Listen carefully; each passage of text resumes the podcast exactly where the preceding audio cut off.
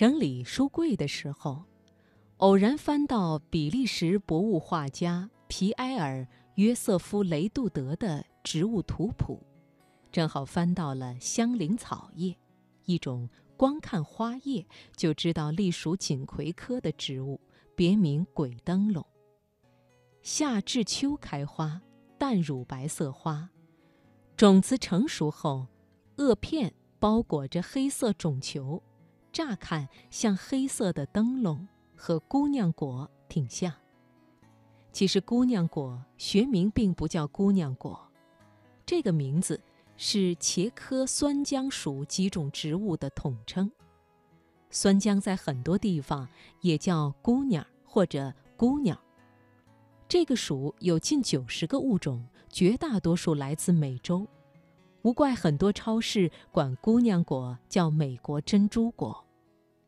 但是酸浆属植物并非全能入口，有一种苦汁就不能吃。这个属最常见的应该是灯笼果，也就是市面上常卖的黄色姑娘果，原产地是哥伦比亚地区。据考证，明朝末期才引入中国。每年春夏之交上市。一个个身披草纸，实则是包裹着黄色果实的花萼片，小小的五角星花萼片，为保护果实，才长成了一个个小灯笼。前段时间，单位食堂还在卖酸浆，特别火爆。有一天，我的一位同事竟然无比兴奋地捧回一盒姑娘果，跑到办公室说：“天哪！”我发现了一种新水果，好香啊！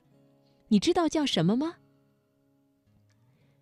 坦白说，在那之前，对于姑娘果，我其实并没什么好感。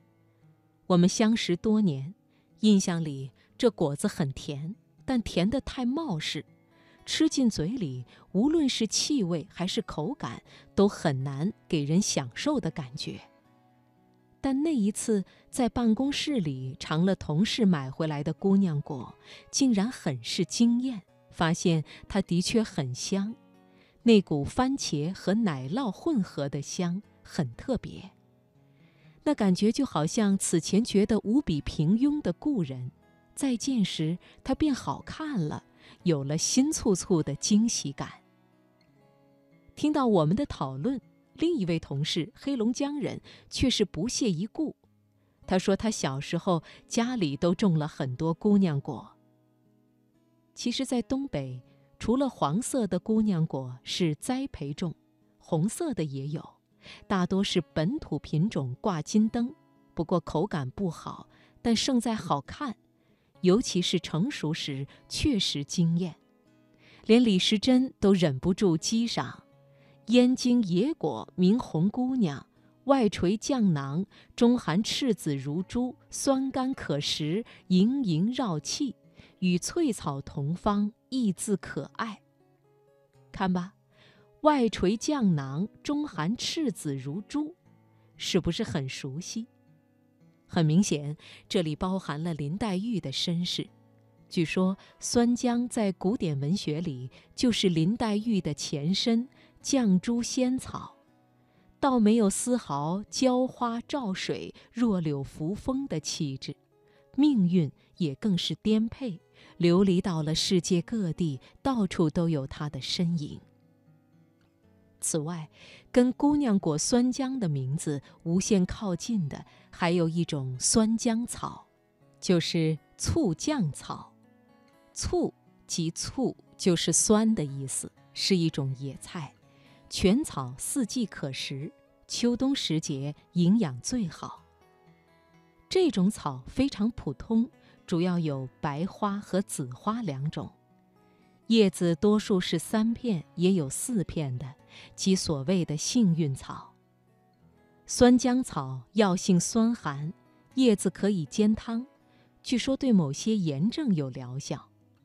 关于醋浆草。熟悉欧洲文化的人也不会陌生。